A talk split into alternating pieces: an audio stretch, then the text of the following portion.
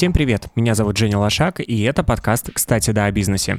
Здесь я встречаюсь с предпринимателями и основателями собственного бизнеса, которые, несмотря ни на что, продолжают создавать и вдохновлять остальных на предпринимательство. Тема, которую я хотел бы обсудить сегодня – анимация в России.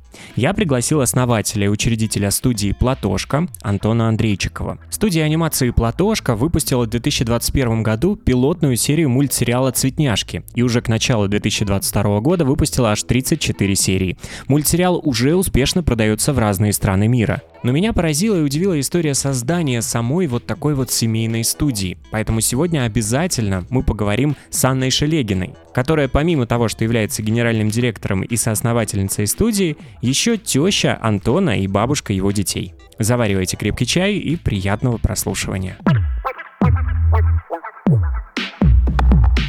Мне вообще никак нельзя быть простуженным, и тем более записываться для вас с заложенным носом. Мало того, что это сразу же отражается на моей продуктивности, так еще и вы будете слышать мою гнусавость. Одним словом, я буду чувствовать свою неуверенность при встрече с коллегами и при записи интервью с новыми гостями. Мне, конечно, приходилось не раз сталкиваться с такими ситуациями, и очень важно вовремя найти действенное решение. И в моем случае это всегда был синупред, а совсем недавно я открыл для себя синупред-экстракт, который обладает четырехкратной концентрацией действующих веществ по сравнению с синупред-таблетки. Этот растительный лекарственный препарат помогает мне с заложенностью носа и обладает противовирусными действиями. И что главное, в отличие от некоторых назальных спреев и капель, которые сушат слизистую и часто создают дискомфорт в носу, синупред-экстракт лечит насморк, а не только помогает временно скрывать симптомы. Имеются противопоказания. Необходима консультация специалиста. Не могли мы обойти нишу анимации, потому что я сам занимаюсь видеоконтентом и, конечно, тоже слежу э, за тенденциями на рынке, а уж э, тем более за последние годы, когда государство выделяет какие-то космические деньги на поддержку анимации в России. И с участником непосредственно этой индустрии, с человеком, который ее развивает, э, хотелось бы сегодня конечно, на эту тему поговорить. Но начать, э, конечно, стоит э, с того вообще, как вам пришла в голову вдруг э, идея заняться этим направлением, организовать свою студию? Мы пришли в анимацию совершенно случайно, и это был такой для нашей семьи вызов. Сможем ли мы сделать очень крутой, качественный контент, не хуже, чем мейджеры, которые существуют на нашем рынке. Как-то за обеденным столом мы просто пересматривали э, различные мультики и смотрели полезно, не полезно, ну, именно по э, как-то с нашей точки зрения этот мультик. И мы поняли, что качественно хорошего контента очень мало. И дети смотрят очень много ну, каких-то неправильного, неправильных мультиков с неправильными там, э, понятиями. И моя жена, Яна, она говорит, да, давайте свой создадим. И мы как-то что-то такие посмотрели, да, давайте, а что тут, один компьютер, один аниматор и, и мультик э, готов. И когда мы это во все погрузились, мы поняли, что это очень сложный, трудоемкий процесс, и ну, нас это не остановило, и в итоге у нас была команда, и, и сейчас есть э, порядка 110 человек для создания этого всего мультфильма. Ну, подожди, вот все-таки как э, ты сидел там, вы сидели, просто смотрели мультик и решили, что вдруг вот у вас там до этого была какая-то жизнь, и тут раз, и мы решили делать мультики. Все-таки есть какая-то э, предыстория, может быть, вы как-то были связаны с этим рынком, может быть, вы там, я не знаю, э, до этого каким-то занимались э, творчеством тоже. Ну как вот войти в анимацию, знаешь, люди, которые потребляют контент, зачастую не идут и не снимают его, и не становятся режиссерами, не становятся продюсерами. Вот как именно это, к этому вы пришли? Да, в том-то и дело, что мы были вообще новичками на этом рынке. Мы не знали, мы даже не знали, как это делается. Мы, мы все узнавали в процессе. А у меня был ну, только бэкграунд по бизнесу различный, который вообще даже с шоу-бизнесом не был связан. А у Анны был педагогический хороший опыт. Вот. И вы просто посмотрели мультики и такие подумали, что ну, недостаточно качественные мультики производят для наших детей. У вас уже тогда были дети? Да, конечно. Вот э, у нас студия анимации «Платошка» э, создана вот э, в честь э, моего второго сына Платона. Вот. И э, ему был годик, и он начал интересоваться уже мультфильмами. И мы задумались, да, а хорошие ли это мультики или нет – а хороший ли стереотип поведения они дают или нет, а что хорошего, что плохого. Но на тот момент он, он смотрел Baby Shark нон-стопом, ну и мы понимаем, что как бы нет, это может быть не совсем а, как-то там правильно, а, но тем не менее Baby Shark на тот момент уже набирал 12 миллиардов просмотров, он до сих пор является лидером. И мы так в голове прикинули, так, столько-то денег дают за каждый просмотр, а почему бы и нет? Вот. Э, но, опять же, повторюсь, у нас не было бэкграунда в анимации, вообще никакого. Начи... Мы, мы начинали собирать команду и разбирались сами по ходу. Вот с чего ты начинал? А, мне просто хочется понять, вот э, с чего начнет человек, который вот вдруг э, решит заниматься мультипликацией? Мы начали изучение, ну, сначала в интернете все смотрели, как, какие люди нужны, какое, какое оборудование нужно – затем мы решили действовать ну, решительно и на HeadHunter нашли э, продюсера. Это первый человек в нашей команде был, и он уже рассказал, как ну, его видение, как должна быть э, выглядеть студия анимации. Он нам дал первые знания, первые шаги, э, привел уже сам э, людей, с которыми он когда-то работал. И вот, э, по сути, эти люди и, и сейчас являются основой нашей студии. А какие-то идеи у вас уже сразу появились э, с самого начала? Что конкретно вы будете делать? Вы будете делать, там, я не знаю, полные метры, э, мультфильмы, которые можно будет в кинотеатрах показывать, или это будут какие-то короткометражные мультфильмы, или вы там, э, знаешь, сразу заключать будете какой-то контракт с телеканалом для того, чтобы показывали вас в «Спокойной ночи, малыши».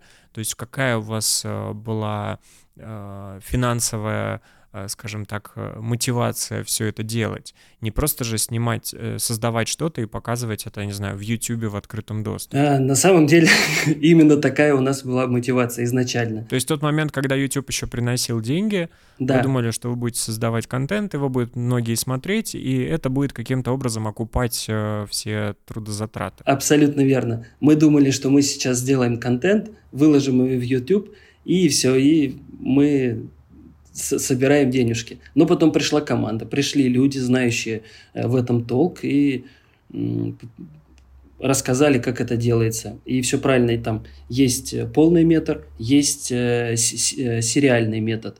Мы для себя решили, что мы делаем мультсериал, там продолжительность там, серии, серии там, 6-7 минут, Первый сезон 55 серий мы сделали, второй сезон 55 серий сделали – это тоже все было не просто так, так требуют там э, каналы, э, платформы платные и так далее. Ну, все это было. Вот. Э, далее мы поняли, что сериальный метод, он хорош тем, что ты делаешь сезон за сезоном, бренд, знание о бренде растет, можно развивать лицензионную продукцию, ну и уже есть ну, как э, мультики, которые это сделали и прошли этот путь. Э, есть там супер мейджеры там, в виде Диснея, есть э, поменьше в виде там Nickelodeon. Вот. Ну вот, кстати, мы смотрели на Nickelodeon. Есть такой мультсериал Кока Мелон. Он музыкальный, как раз наша целевая аудитория 3-5. Вот мы примерно в эту сторону и смотрели. А сколько тебе потребовалось денег, вот сколько у тебя было денег для того, чтобы все это начать? Ты понимал, что вот я готов там выделить э, миллион долларов.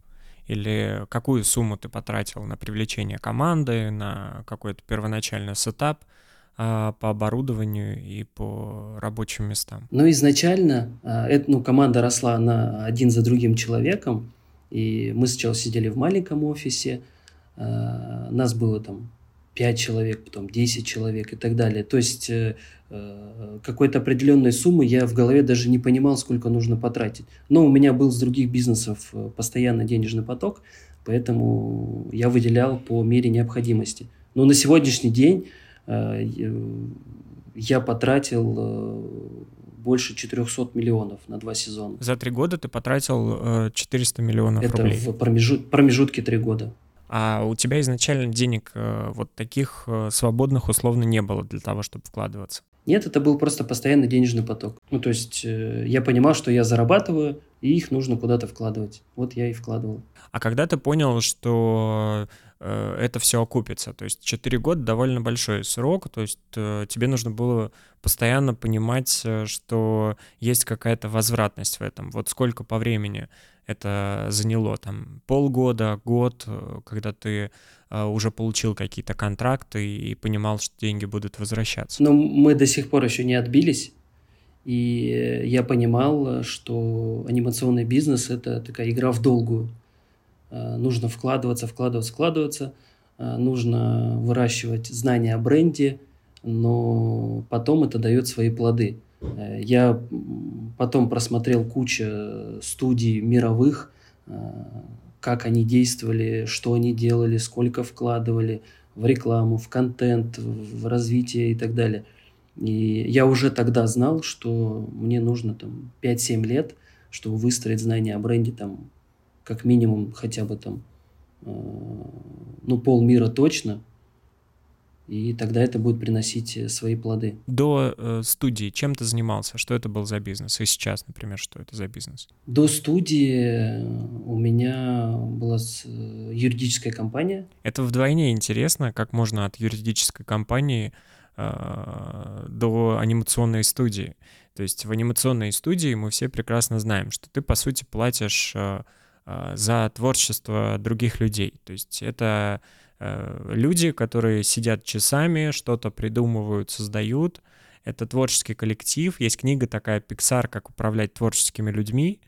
И эм, действительно, это огромный труд, э, то есть в плане того, что я не очень понимаю, как вот можно э, выпрыгнуть из какого-то такого понятного, супер понятного бизнеса в бизнес, где все время все с нарушениями дедлайнов, с, с тем, что у тебя есть э, там э, творческий, творческий запал, или у тебя его нет, у тебя есть вдохновение, или у тебя его нет. Вот с чем ты столкнулся, э, когда ты еще не понимал, во что ты входишь, и что тебя очень сильно удивило в этой нише, в этом рынке, когда ты уже соприкоснулся с э, творческими людьми? Или у тебя, например, вот супруга, а, она понимала, что творческие люди, к ним нужен определенный подход, это все не так работает, как у вас в юридической компании?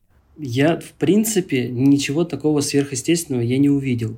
А, когда я соприкоснулся с этим э, направлением, с анимацией, я понял, что, в принципе, я себя нашел. А до этого, вот, э, если говорить о юридической компании, это, возможно, было и не мое. А, а здесь я на своем месте. И творческие люди, по сути, мне кажется, даже с ними намного проще э, работать. Они там не такие капризные, а наоборот, они в процесс – углубляется очень сильно. Они живут этим процессом. А, они вот прямо вот каждой своей частицей проникают. И у нас в команде так сложилось, что практически все являются родителями, и они понимают, а, каждый из них понимает, что нужно его ребенку. И э, вот у нас сериал «Цветняшки» получился именно таким, что а, каждый из команды что-то дал свою частицу для своего ребенка. Поэтому он вот имеет такую какую-то вот популярность. Какие результаты у вас по вот этому сериалу, самому популярному, который в вашей студии а, «Цветняшки»? То есть сколько уже сезонов а, снято, а, какие, не знаю, продажи уже у вас есть, на какие страны? Расскажи немножко про это. Так, наши результаты. В Ютубе мы имеем 410 тысяч подписчиков. Причем это начал рост э, буквально последний год. Э, и он начал как-то такой ракетой вверх. Э, у нас больше 200 миллионов просмотров на YouTube. Мы имеем контракты со всеми VOD-платформами, такими как Иви, Ока и так далее, на России – вот. Мы имеем э, контракт с э, каруселью, который нам дает максимальный буст в узнаваемости. Далее мы имеем на YouTube-канале другие, помимо основного канала, у нас есть цветняшки про музыку, вот, у нас есть Beadies на английском языке, у нас есть Beadies на китайском языке. Вот там тоже очень э, хорошие показатели. Вот. А, мы, мы заключили контракт с Китаем. Это самый первый контракт, который мы вообще заключили. А, с Китаем это компания Юянг. Они продюсируют э, покемон. Покемон является самым, самым дорогим брендом на сегодняшний день. На втором месте Микки Маус. Вот. И они нас взяли под свое крыло, поверили в нас. А мы подходили под всех их параметров. Мы мюзикл, мы развивающий, мы для дошкольной аудитории. Это то, что они сейчас э, для своих детей э, хотят видеть на экранах. Вот. Мы получили э, разрешение от правительства Китая. Это что-то подобие нашего Минпросвещения. Там несколько сертификатов – и дает возможность на федеральных каналах и на, также на платных платформах выходить. Мы заключили контракт с Индонезией, мы заключили контракт с э, Индией, ну также я имею в виду, с, называю страну, а имею в виду э, компанию, которая там нам помогает развиваться на этом рынке. Вот. По Азии также у нас там много стран. У нас есть контракты с Европой, Южной Америкой, Э, с Канадой, США. То есть мы везде-везде уже э, присутствуем на различных языках. Скажи, а что тогда мешает э, окупить э, все затраты, которые были вложены? Ты называешь реально бесконечное какое-то количество стран, которые уже на федеральном уровне разрешают э, транслировать ваши мультики. Э, все VOD-платформы, которые есть в России. А, где тогда бизнес и где окупаемость? Бизнес-окупаемость, она наступает после того, когда узнаваемость бренда, ну, получаем какой-то некий а, процент узнаваемости. Сейчас э, мы в России эту узнаваемость получили, и мы заключаем контракты с лицензионными компаниями. Игрушки, одежда, еда, паблишинг, всякие раскраски, пазлы и так далее. Мы заключили практически со всеми компаниями – контракты. Сейчас идет производство, и декабрь, январь, февраль э, выйдет э, на, на полке порядка там 200 э, позиций игрушек и других товаров. И вот здесь уже начнется окупаемость. Я правильно понимаю, что в рынке так устроено? Вот ты мне как уже специалист, который в нем разобрался, что просто на контенте, который со- создают аниматоры, который дальше вы продаете права там на каналы или на VOD-платформы в разные страны, сама эта лицензия, она не способна окупить все трудозатраты на создание анимационного сериала или анимационного фильма. Когда идет сериал, так не, не окупается, к сожалению. Э, платформы платят там какие-то реальные копейки. Ну давай прям цифрами говорить, чтобы наш, нас слушают предприниматели, чтобы мы понимали, вот за сколько сегодня можно продать анимационный сериал, сезон анимационного сериала? Если мы берем в расчет то, что у тебя анимационный сериал там 6-7 минут серия, вот сколько в сезоне серий? 55. 55 серий в сезоне, довольно много. Э, для детей 6-7 минут, мне кажется, это супер адекватное э, время для того, чтобы удержать их внимание. 55 серий. Сколько может заплатить абстрактно, не будем говорить про конкретную, понимаю, что есть некий NDA об оплате. Ну вот какая-то VOD-платформа, предположим, покупает у тебя этот э, сезон, сколько она заплатит? В, в России это максимум, что нам платили, это до 500 тысяч рублей. За весь сезон? За весь сезон. В Китае нам заплатили 250 тысяч долларов за сезон. Ну, то есть существенная разница. Существенная разница, да. Если говорить про другие страны, то там будет, ну, платят намного больше. Именно за медиа, не говоря уже об игрушках. Только медиа. А вот ты говоришь, что у тебя выходит э, сериал, и выходит он на YouTube. А вот эта эксклюзивность, там платформы, все VOD-платформы, они хотят, чтобы э, у них эксклюзивно он находился. Ну или, по крайней мере, чтобы он не был в открытом бесплатном доступе. Там на других площадках платно ок, а в библиотеке. А вот в YouTube как вы с этим работаете? Тут немножко по-другому работает. Каждая площадка из ну, видео, видео, VOD-платформа, она хочет, чтобы был э, эксклю, ну, некая эксклюзивность. Но тогда, когда сериал имеет уже достаточную популярность. То есть им не нужен непопулярный сериал на эксклюзиве. То есть э, они его возьмут, заплатят, э, им нужно оплатить практически за все платформы, куда бы я мог сходить. То есть это там сумма раз, э, там, я не знаю, там в 50 больше, чтобы только у них иметь. А вот когда мы имеем, такой есть тоже опыт э, у наших э, российских компаний, когда они отдают на эксклюзив, например, там на 3 месяца. Но за это платформа им платит достаточно большие деньги. Но у этого сериала уже есть аудитория, там 3-5 миллионов детей. Тогда это имеет смысл.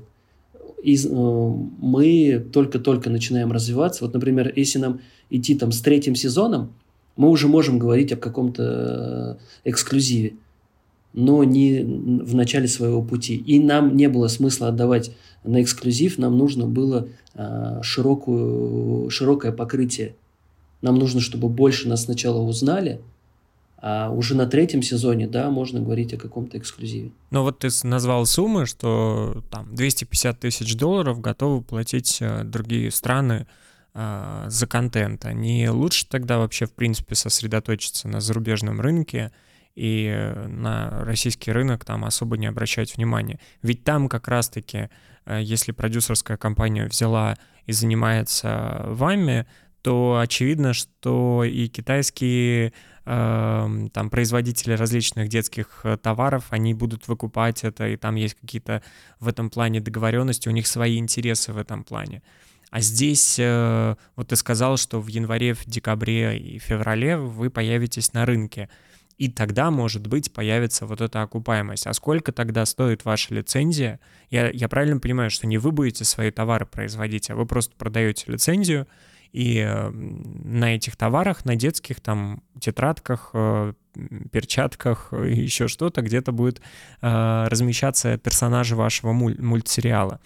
Вот, сколько стоит тогда такая лицензия? Примерно может стоить, условно. А здесь то же самое, что и с медиа. На начальном этапе про эксклюзив речи не может быть, хотя эксклюзив тоже э, присутствует в мерче. А, нам нужно также присутствовать э, широко, поэтому мы не продаем свою лицензию, а отдаем за, за роялти. А роялти в зависимости от э, товарной группы там, от 5% до 15%. Если мы говорим о, о еде, это 5%. Если мы говорим о игрушках, это до 15%. Это, на этом мы и зарабатываем. Сейчас, кстати, тоже у нас уже достаточно много товара присутствует. Э, паблишинг, раскраски, ну вот э, все, что из бумаги, картона, все, что можно быстро произвести, это мы уже есть э, на рынке. И продажи у нас достаточно, ну, очень высокие. Мы с одной компанией заключили контракт, она выпустила товар, и мы договорились о совместном маркетинге. Мы провели там, мы поставили рекламу, все сделали, и через два дня видим, а товара нет – я там звоню коммерческому директору, что происходит, где товар, зачем реклама крутится, а товара нет.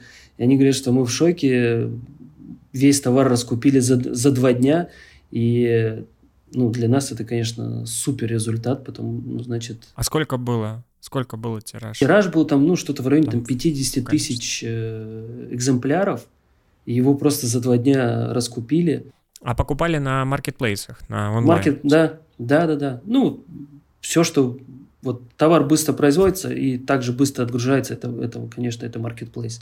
Сейчас мы ведем переговоры с торговыми сетями и будем присутствовать практически во всех. Антон, скажи, а как ты выбирал команду и как ты понимал, что эти специалисты как бы вполне себе могут э, создавать анимацию? Ведь сегодня на рынке довольно большая проблема, и все называют, и Союз мультфильм выходил с этой проблемой, и вообще в рынок анимации сейчас вкладываются большие деньги. А, по 2022 году это 18 миллиардов, вложенных в анимационный рынок. А, планируется, что до 2025 это будет уже 38 миллиардов вложенных, где большая часть невозвратных а, денег, распределяющихся на э, там, аниматоров, анимационные студии. А, и проблема самая главная в том, что нету специалистов, нет какой-то технической а, базы, на которой могут работать специалисты. Как а, ты справлялся с этой ситуацией? Ну, на самом деле с персоналом, с людьми вообще есть э, проблема на нашем рынке. Вот в нашей студии, наверное, вся команда – это специалисты с различных студий кто уже имеет... Э, вообще на это ну, является нормальной тенденцией, когда аниматоры э, переходят от проекта в проект. И сегодня они там в студии Платошка, завтра они в Союз мультфильм, послезавтра они в Ярко и так далее, а потом опять вернулись в Платошка. А почему так происходит? С чем это связано? С зарплатой? Нет, это даже зарплаты плюс-минус у всех э, одинаковые во всех студиях. Э, и переманивать там специалистов нет смысла. Э, это, наверное, от какой-то узконаправленности специалистов э, и в зависимости от того проекта, где идет сейчас, эти специалисты могут себя применять. Потому что есть там суперпрофессионалы, но он э, там занимается только там, он моделлер, кто-то там только художник, кто-то там шейдер и так далее. И не везде ну, все, себя можно применить. А если мы говорим про 2D анимацию, их вообще там десятки этих э, людей. А расскажи вообще вот э, специалисты, которые требуются для того, чтобы создать э, с нуля э, мультсериал. Вот кто, кто эти люди? Какие профессии там ну, должны быть Первое — это сценарист. Нам повезло, у нас в семье свой собственный сценарист. Это моя теща. То есть теща, которая пишет э, сценарии для мультиков? Да, она не только сценарист, но она еще является э, генеральным директором, ну, SEO компании. Она полностью управляет. Вот. У нас такой семейный подряд получился. Слушай, а вот ты как-то это разглядел? То есть э, ты изначально, когда появилась идея это делать, уже понимал, что у тебя есть э, теща, которая может все это организовать, потому что действительно сценарий и сама идея — это одно из самых главных, как бы, с чего начинается любое, любое художественное произведение.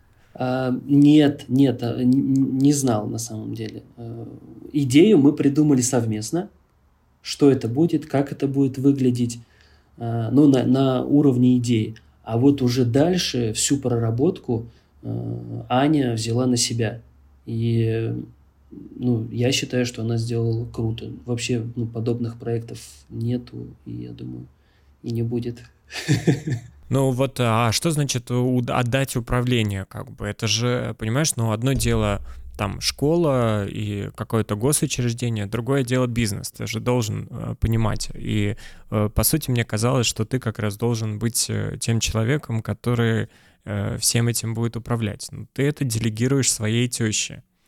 То есть, э, знаешь, э, история вообще на самом деле дико уникальная. Я изначально подумал, что ты как бы для жены это делаешь, это такой бизнес, и свои какие-то потребности удовлетворить. А тут у нас появляется теща. Это, это вообще, ну, это забавно звучит даже. Да, ну теща у меня очень уникальная и, как оказалось, очень творческая и еще очень крутой руководитель она действительно, ну, зная, я знал, как она управляет школой и какие результаты э, были в школе. Когда ей дали школе в Новокузне... школу в Новокузнецке, в не самом примечательном районе, она была, ну, вот такая вот спотрепанная вся, с какими-то пробитыми окнами, трубы, и она за три года сделала в этой школе, ну, там, чуть ли не элитную для Новокузнецка.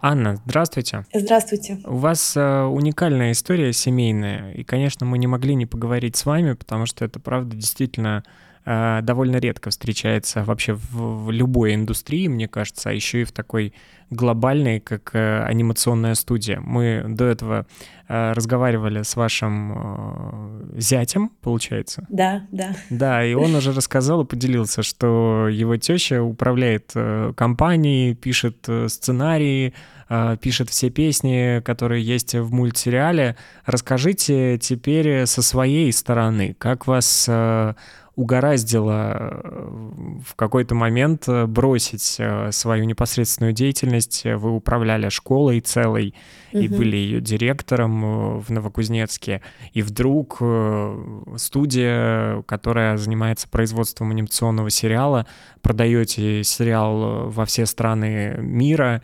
и строите такую глобальную империю э, завоевываете сердца детей. Как вам пришла эта идея в голову и с чего вы начинали? Ну, это был один из самых счастливых моментов в моей жизни, потому что у меня появился внук Платон, и, э, конечно, очень хотелось быть рядом и смотреть на то, как э, он растет. Вот в последующем появился еще один внук, и так как мы были в разных городах, то вот я сделала выбор в пользу семьи и приехала в Москву. И мне пришлось закончить карьеру в, в школе. То есть изначально вы, когда переезжали, у вас еще не было никаких идей по поводу студии, анимации, вы просто переезжали к внуку? Да, я просто приезжала вну, к внуку, я понимала, что обязательно буду чем-нибудь заниматься, потому что, ну вот, по сути, очень активный э, человек, и просто бабушкой быть не вариант. Вот, и у нее достаточно оптимистичная дочь, и она а, вообще не, не циклится и не переживает ни по какому поводу, и говорит, мама, ну, конечно, мы что-нибудь придумаем, и ты найдешь, чем тут тебе заниматься. А расскажите про разговор, который у вас там состоялся с вашим э, зятем, с Антоном. Э, как это было и э, с чего все началось вот э, с вашей стороны? Хотелось бы услышать эту историю. Ну, э, во время моих поисков и метаний э, по поводу своей профессиональной ориентации э, я очень много времени проводила с Платоном, и понятное дело, что мультики не обошли нас стороной, и в какой-то момент э, играя, мы включали то одни, то другие мультфильмы, и как-то я позволила себе за обедом или за ужином, уже не помню, несколько там фраз о том, что, блин, вот такой хороший педагогический есть потенциал у мультфильмов, и как жаль, что а, его не полностью используют эм, создатели а, для того, чтобы пропагандировать очень важные вещи для малыша. Вот. И опять же, моя дочь, как генератор идей, проговорила, что вот, может быть, вам этим и заняться. Нечего критиковать других, надо попробовать сделать что-то свое. А, так как э, в моем характере, если мы что-то решили, то это надо что-то делать. У нас тут же появился чат домашний, студия анимации. Нам казалось, что это так легко. вот. Но это оказалось не так легко, но очень интересно и увлекательно. Это удивительный мир. А какие мультики вам не нравились вот в тот момент, когда вы смотрели с Платоном? А, что вас больше всего возмущало? Помимо того, что там нет какой-то а, там педагогической истории, такой темы, что это были за мультики? Я вам не говорила, что мне не, не нравились. это неправильно. Я вам говорила о том, что мультики, э, на мой взгляд, это очень хорошее средство для того, чтобы а, обучить полезному а, малыша. Но а, очень часто, может быть, потому что в создании мультфильма не присутствовали педагоги, этот потенциал недостаточно был реализован. И мне показалось, нужно было бы сделать и вот так, и вот так, и вот так. Я не хочу сказать, что какие-то мультики были плохие. В, любой, в любом мультфильме можно найти что-то, а, что можно использовать как педагогический прием. Но именно а, по-настоящему развивающего, обучающего а, я не нашла ну, во время а, своего просмотра с внуками. А проводите ли вы какую-то, я не знаю, исследовательскую такую работу? Может быть, показываете какие-то наброски внуку, когда пишете какой-то сценарий, рассказываете ему эту историю, смотрите, как он отреагирует. Вот как это происходит? При, принимает ли какое-то участие ваш внук в в результате которого вы добиваетесь? Два внука. Я думаю, что тут э, процесс э, может быть даже с другой стороны. Я с ними играю, понимаю, что вот это получается вот так, и потом этот прием использую в, при создании песенки, при создании сценария.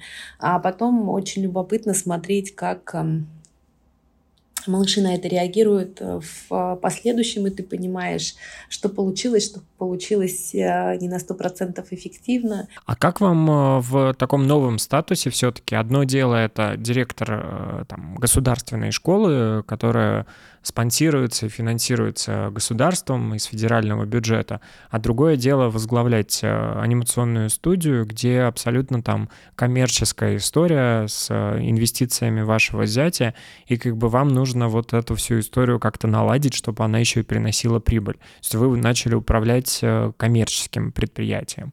А как вам в таком статусе и эм, что-то пришлось вам там, я не знаю, дополнительно освоить, а, какие-то новые знания получать для этого? Да, на самом, на самом деле а, современный директор образовательного учреждения – это человек, который должен и умеет зарабатывать деньги. Я так думаю, что мой опыт э, в плане директора школы который должен отвечать за то, чтобы у детей были учебники, за то, чтобы крыша не текла, за то, чтобы столовая открылась вовремя, за то, чтобы э, окна отремонтировались, э, линолеум был положен и так далее, то все эти навыки э, зарабатывания денег – они мне пригодились э, как э, директору студии анимации. И, конечно, пришлось учиться многому новому. Мы уже с Антоном проговорили про поддержку, которую сегодня государство выделяет анимационной отрасли. И Антон э, был на Питерском экономическом форуме и тоже был безумно удивлен тем цифрам, о которых все говорят. Но по итогу ваша вот анимационная студия никакого, никакой поддержки не получает. А может так э, получиться, что вы настолько устали от вот этой вот государственной всякой истории э, в школе, что вы как бы даже в эту сторону не смотрите и не идете, не получаете никаких грантов и никакой поддержки?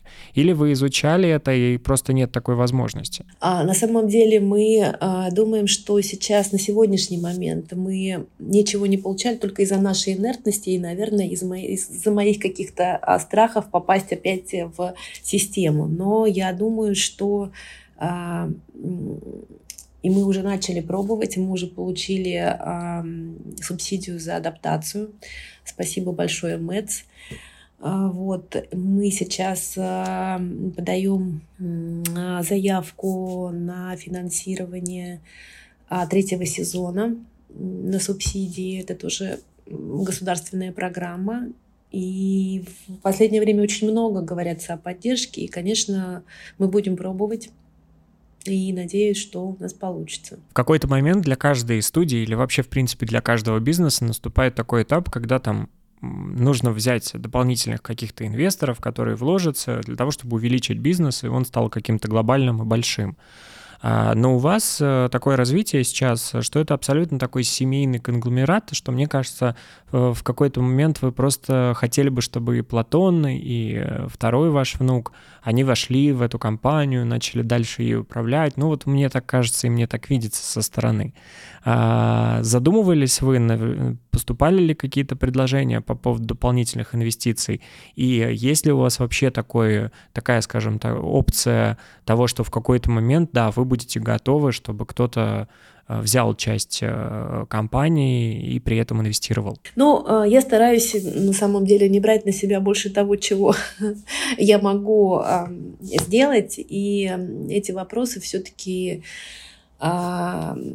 лежат на, плеч на плечах Антона. Как э, он видит развитие этого бизнеса, я в любом случае э, буду его поддерживать, какое бы решение он ни принял. А что касается малышей, э, мне кажется, что я бы не стала так загадывать, что это будет какое-то семейное продолжение, потому что когда этого очень сильно хочешь, этого никогда не получается. У детей будут совершенно другие планы, совершенно другие интересы.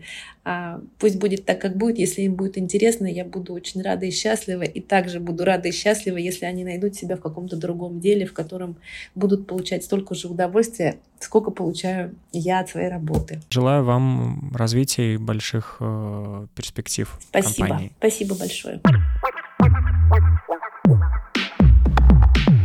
Расскажи, какие люди э, нужны в студии и как вы их искали. То есть это тоже очень важный момент, потому что, ну, вряд ли на HeadHunter там или на каком-нибудь э, работа.ру можно найти классных аниматоров, которые...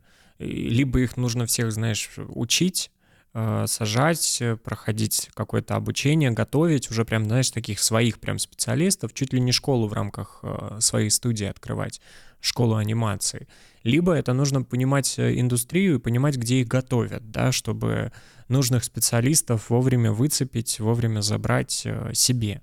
В общем, единственного, которого мы взяли в, из HeadHunter, это был э, продюсер, э, э, который нам вот и рассказал, как должна выглядеть студия и какие специалисты должны быть. Далее он уже с кем работал с ребятами, он уже пригласил одного, второго, третьего. Потом эти трое уже знали других команд. Ну, то есть мы набрали сначала верхушку, такой некий топ-менеджмент, а потом каждый уже собирал команду под себя кто с кем работал. И это очень важно, если люди э, где-то на каких-то проектах сработались, они, как правило, переходят такими мини-группами. И, э, и это тоже считается нормальным. То есть никто там Э, никого там, а, ты вот у меня поработал, ушел туда, ну, потому что он уходит, потому что здесь нет уже для него работы. Вот, поэтому они переходят. Переходят, как правило, вот такими мини-группами. Поэтому дальше мы уже не, не заморачивались. А сколько может сегодня там в месяц зарабатывать аниматор? Ну, наверное, мне сложно сказать, честно. Ну, 200-250. Ну, типа такая хорошая зарплата. Да, да. Вообще, в принципе. А вы э, находитесь, где вы территориально, вот ваша студия? Сейчас мы находимся все по домам. Ну, а локально, я имею в виду, что это Москва. Москва. То есть ты э, тещу перевез из Новокузнецка в Москву. Да. Сколько человек сегодня в, кома- в компании вообще задействовано и работает? Сейчас 40 человек. Так как у нас э, производства сейчас нет, но мы планируем производство третьего сезона, то вот эти 40 человек – это поддержание того контента, который есть, это реклама, это работа с лицензиатами, э, там художники, дизайнеры, все топ весь топ-менеджмент, который есть. Вот этого достаточно. А вот когда вы уже входите в анимацию, сколько еще дополнительно работает человек? Вот у нас было, когда мы делали первый сезон, у нас было 110 человек. Когда мы переходили с первого на второй сезон – у нас доходило до 170 человек. Это, э, я говорю, вот самое большое количество людей, кто работает в студии, это именно аниматоры, которые оживляют персонажей. Они у нас э, в разных точках, углах мира. У нас и в Армении э, 40 аниматоров, у нас и в Индии с команда из 40 аниматоров. Ну, то есть это какие-то вот... Аниматоры вообще могут быть и не русскоязычные, и где угодно находиться. Слушай, а вот техническое оснащение. Все-таки э, мне казалось, что э, для аниматоров э, супер важно, чтобы это был какой-то топовый компьютер, там топовые экраны, чтобы это было нормальное такое рабочее место. И не каждый себе дома может позволить себе такое поставить, потому что это дорого. И когда ты на удаленке собираешь команду, то ты либо вкладываешься в их рабочие места, либо ты просто на аутсорс это отдаешь. То есть сейчас у меня такое складывается ощущение, что вы, по сути, там анимацию отдаете на некий аутсорс, тогда вам не важно, какое техническое оснащение вообще у, у команды, вам важен просто результат, и вы за него платите. Вот если взять основную команду девелопмента, у них самое топовое оборудование, которое там есть сейчас на рынке. Самые лучшие планшеты у художников – там самые лучшие программы, которые могут быть. Мы там, я вообще не скупился на это. Э, машины мы закупали, у нас там рабочее место доходило до миллиона рублей организовать все, все это оборудование с лицензиями и так далее. Вот мы там никогда в пиратство не играли. А если говорить о, об аниматорах, то, как правило, у топовых аниматоров всегда свои машины, и они очень хорошие. За это они получают э, достаточно хорошие деньги. Вот они уже там сами себе собирают. В Индии у нас э, компания. Мы вот обратились в компанию, э, отдали им там часть работы. Э, ну, то есть это же уже не основная задача с э, анимированием персонажей. Это уже команда все сделала. Тебе нужно только его оживить. А практически вся работа уже сделана. То есть у нас только аним, а, аниматоры на аутсорсе, а все остальные позиции это все в офисе сидят. А что значит вот э, ну, я понимаю, что значит оживить, а вот с какого материала происходит это оживление? То есть художник отрисовал там условно просто какую-то одну модель а, персонажа, и все, и он ее передал, и дальше этим всем оживлением, мимикой, движениями занимается аниматор. Ему не нужно прям вот условно вся, вся раскадрованная вот такая вот э, сценарная история. Ну да, да, все правильно. Ну то есть получается, после того, как сценарий написан, э, начинается процесс ассета. Э, это отрисовка всего мира, персонажей и так далее. То есть работают сначала художники, потом работают моделлеры, переводят это все в 3D, и шейдеры, которые это все разукрашивают, э, наводят какую-то текстуру и так далее. Вот. Потом э, режиссер э, или режиссер, группа режиссеров проводит радиошоу, такое черновое, э, где наговаривают, что, что происходит и так далее, чтобы понимать посекундную, посекундный процесс. Потом идет аниматик черновой, когда уже как карандашиком все рисуется, каждый кадр. После этого идет процесс лейаута, это 3D-сцены. То есть уже собирается тоже такой черновой вариант 3D-сцен. Э, а уже после этого аниматоры э, после всей этой работы э, начинают оживлять персонажей. То есть получается, что одним из самых важных таких департаментов это художественный департамент, который вот в эскизах все это рисует, то есть это прям такие должны быть художники, которые умеют, ты сам, сам сказал, что есть там топовые планшеты, э, то есть люди, которые прям вот ручками все это нарисуют, этот мир уже условно будет создан на э, визуально, а вы его увидите. Дальше он просто начнет жить с помощью аниматоров. А где вы находили так этих художников, эти люди, которые все рисуют, и, наверное, там есть какая-то текучка то есть э, постоянно нужно же каких-то новых находить художников, которые будут э, подключаться к процессу. Вряд ли это один человек, и вот он сидит и рисует это все. Вот, кстати, вот э, второй человек, которого мы нашли в свою команду после первого, которого на HeadHunter, это был Константин Ануфриев. Он стал человеком, который отвечал за весь визуальный мир – и он нарисовал нам э, персонажей. Вот Константин Ануфриев, э, у него там был огромный бэкграунд, он и на и с Бекмамбетовым работал, и э, в Союзмультфильме поработал, и на других проектах. Ну, и то, что он делает, и то, что он создал, это действительно очень круто. И он сам по себе, он не только критичен ко всем, он еще и сам к себе критичен. То есть он он, он может вообще сутками не спать, но пока вот он не сделает, не доведет до идеала, э, он не сдаст работу.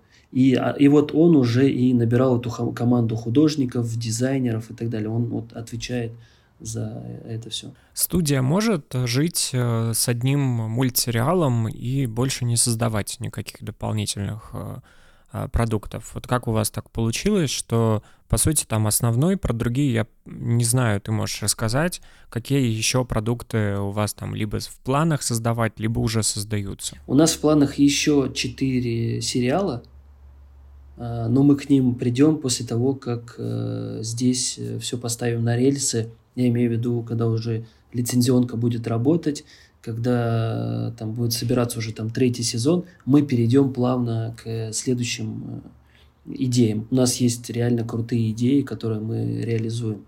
А может ли существовать студия? Ну, если посмотреть на компанию Анимакорд, э, это Маша и Медведь, они уже существуют больше 10 лет с одним сериалом, и их это вообще никак не парит.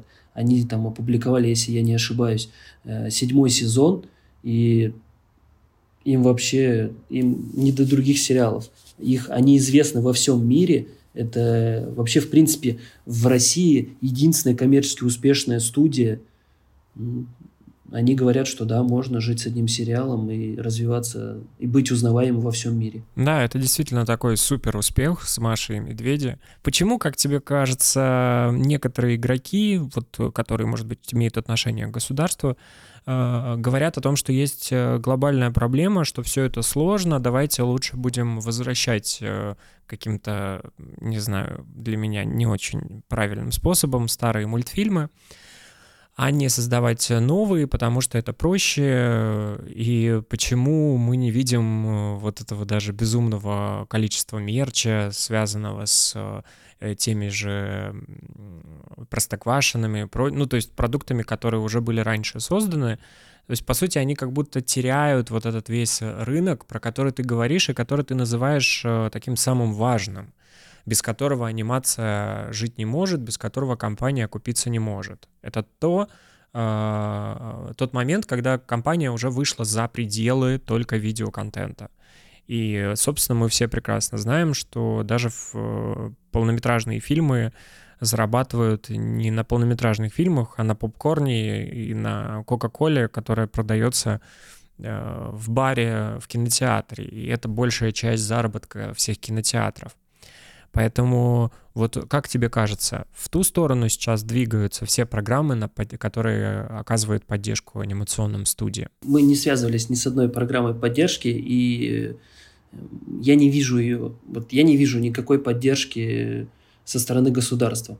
Нет, есть, есть такая замечательная там, компания, как МЭЦ, Московский экспортный центр, э, и они осуществляют поддержку такую, как вот э, выездные за рубеж э, выставки. Они организовывают эту выставку, они вот, ну, вот занимаются этой организацией, но денежной поддержки мы не видим вообще. То есть они, возможно, где-то есть в каких-то студиях, но не в коммерческих. А как это так произошло, что вы не получаете никакой субсидии и поддержки от государства? Я не знаю. Возможно, они направлены на, вот, на такие студии, как Союз мультфильм, и, ну, в коммерческие они не попадают. Я не знаю, может быть, я что-то ну, неправильно говорю, и мне потом скажут, ты что, вот смотри, сколько программ, вы же тут не получили еще миллиард, а должны были, что вы за ними не идете, они же вот на карточке у вас лежат. Ну нет, ну и, к сожалению, его нету. Этой поддержки нет. И вот сейчас э, вот э, мы, мы, мы, мы участвовали э, на ПМФ вместе с Питерский форум. Э, вместе с другими студиями, и там тоже рассказывали про какую-то государственную поддержку. Но это было все смешно на самом деле. Ты знаешь, я вот недавно, мне нужно было посмотреть э, для одного из проектов «Малыш и Карлсон». Вот, и я наоборот. Вот у меня такое ощущение, что э, в «Малыше и Карлсон» гораздо больше какого-то смысла, чем в тех мультиках, которые сегодня показывают там «Спокойной ночи, малыши» для меня, э, мне кажется, что надо наоборот думать о каком-то, может быть, не возрождении старого, но о создании более осмысленного какого-то продукта, потому что э, вот такую жвачку, которую часто можно встретить, опять же, в программе после «Спокойной ночи, малыши», ну, дети могут в Ютубе посмотреть, это правда.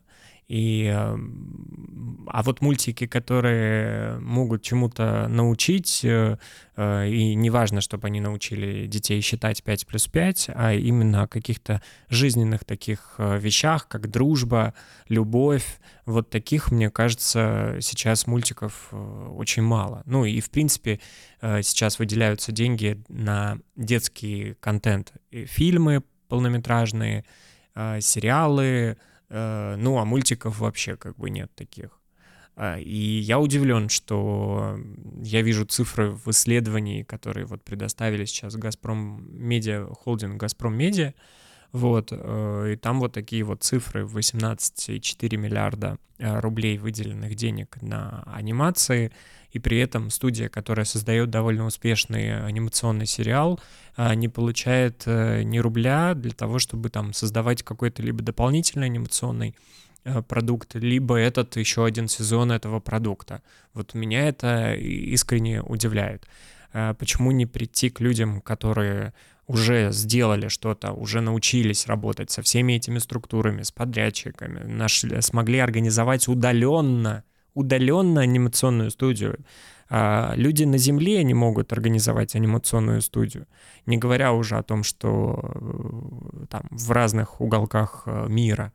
Вот э, ты не задавался этим вопросом, и не возмущает тебя сам факт, что вот где-то деньги, они плывут мимо тебя. Вот эта поддержка, которая на безвозвратной основе может в один день изменить ситуацию в твоей студии и дать э, постоянную работу огромному количеству людей? Нет, вот честно, меня вообще это не парит, и я всегда был далек от этого. Я узнал вообще о государственной поддержке э, вот с этой выставки ПМФ, что она, оказывается, есть, э, ее куда-то выделяют, и когда я спросил у этого спикера после этого потом подкаста, а куда выделяют-то? Куда в очередь вставать? Ну, куда заявку подавать? Он, ну, вот, он ничего толком не сказал, не ответил, и я понял, что это какой-то между собойчик, и, ну, наверное, кому-то выделяют. И все. И поэтому я вообще даже не парился. А вот вернуться, если чуть-чуть назад, про малыша Карлсон тоже есть вопросики, на самом деле. Потому что мужчина взрослых этих средних лет – почему-то гуляет с э, ребенком по крыше, это тоже так себе история. Ну, слушай, раньше никто не задавался такими вопросами. Сейчас можно, знаешь, притянуть э, все, что угодно. Э, ну, сейчас вот вышел фильм «Барби», и я считаю, что это вообще за гранью. То есть это перекос абсолютно в другую сторону, такой феминистически уже утрированная история, ну, которая тоже не факт, что она здоровая для людей. Посмотрят ее сейчас э, подростки, девочки, и э, пойдут э, пинать мальчишек в школе. Ну, как бы, а должно быть, должен быть какой-то баланс. Вот ты про это говоришь, а как вот вы, кстати, работаете с этим в мультике? Потому что сегодня же можно очень, эм, ну, нужно даже аккуратно ходить по вот этому тонкому льду. Здесь вот как раз-таки не должно быть э, взрослого мальчика, потому что, ну, это уже странно. А здесь девочка не должна быть в розовой э, в юбке, потому что это, ну, девочка не должна быть э, в розовой юбке, это же стереотип. Вот как вы работаете со, всем, со всей этой новой повесткой, которая сегодня? Меняет она как-то индустрию? Влияет ли она как-то на нее?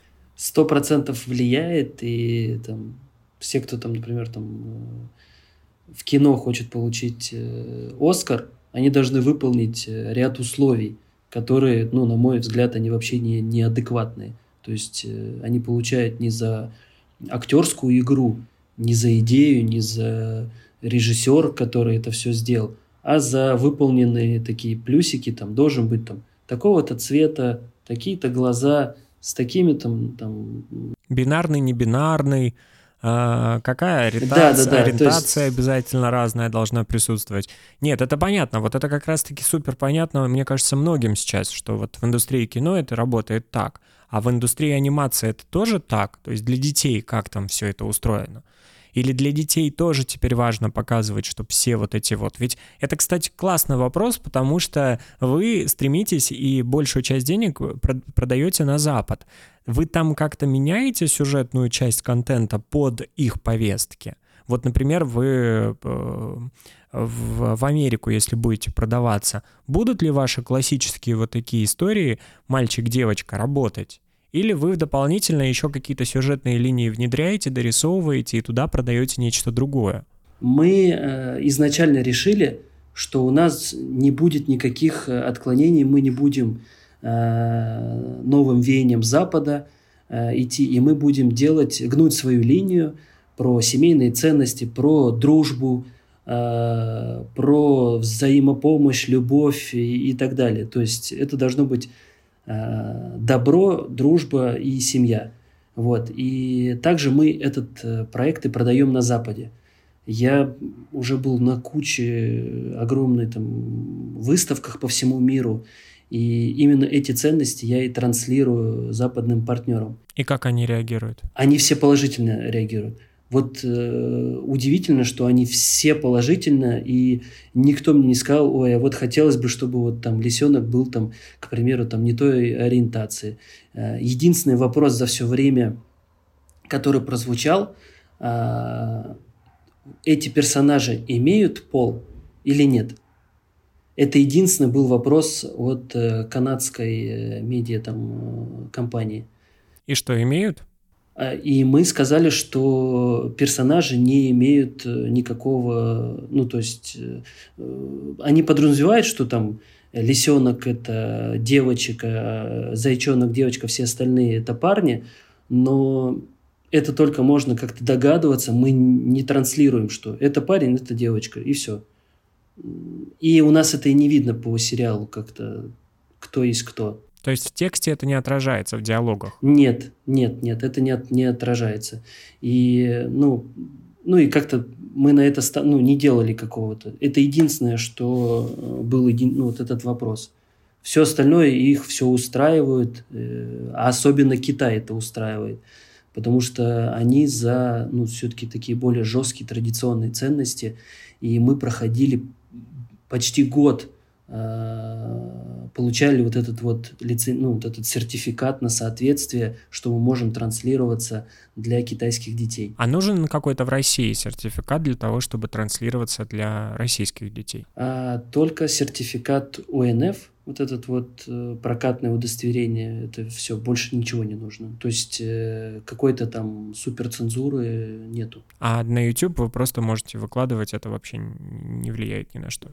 YouTube вообще никак, вообще без разницы, все, что можно. Поэтому там очень много вот такого всякого мусора и информационного шума. Угу. Какие сейчас планы у студии, какие идеи э, вы в ближайшее время еще планируете реализовать? Ну, самый первый, получается, у нас э, выпуск третьего и четвертого сезона. Э, это адаптация на первого-второго сезона на другие языки, на которые мы еще не сделали, а их еще огромное множество. Вот. И маркетинговая поддержка первого-второго сезона. И также разработка нового нашего сериала, э, который будет являться продолжением «Цветняшек» для более взрослой аудитории детской, ну, также дошкольной. Какие у тебя ожидания э, от этого бизнеса с точки зрения заработка и финансов и прибыли? Сейчас мы знаем, что ты вложил 400 миллионов, э, и вот э, сколько бы ты хотел э, заработать на анимационной студии по итогу? У нас есть э, финансовая модель, и я не знаю, насколько это будет правда, это же всего лишь какими-то вилами по воде. Это как раз-таки а. твои э, планы, э, цели. Ожидания, да. Ожидания. Да, ну, э, да. Э, мы ее делали на основе тех студий, которые уже там имели успех. А она одна у нас в России. Вот. И на основе нее мы сделали, ну, то есть на открытых цифрах, которые есть, которые мы могли нашли, найти в интернете, мы сделали свою финансовую модель, что, например, в таком-то пике популярности мы зарабатываем столько, имея столько-то, столько-то товаров. Вот. И по идее, по нашей модели, через два года у нас должна быть выручка там, 2 миллиарда. И это не какие-то там придуманные цифры. 2 миллиарда, при, при том, что в год вы вкладываете где-то 100 миллионов э, на работу. Да, примерно так. Ну что ж, желаю вам, желаю вам успехов, чтобы эти цели все были достигнуты в ближайшие короткое время. Спасибо тебе за этот разговор. Это было действительно интересно. Мне кажется, мы немножко больше познакомили наших слушателей с анимационной индустрией. Спасибо большое. Я, я надеюсь, что замотивировал и появится не больше аниматоров, а компаний, которые захотят э, со мной работать и выпускать товар нашей студии.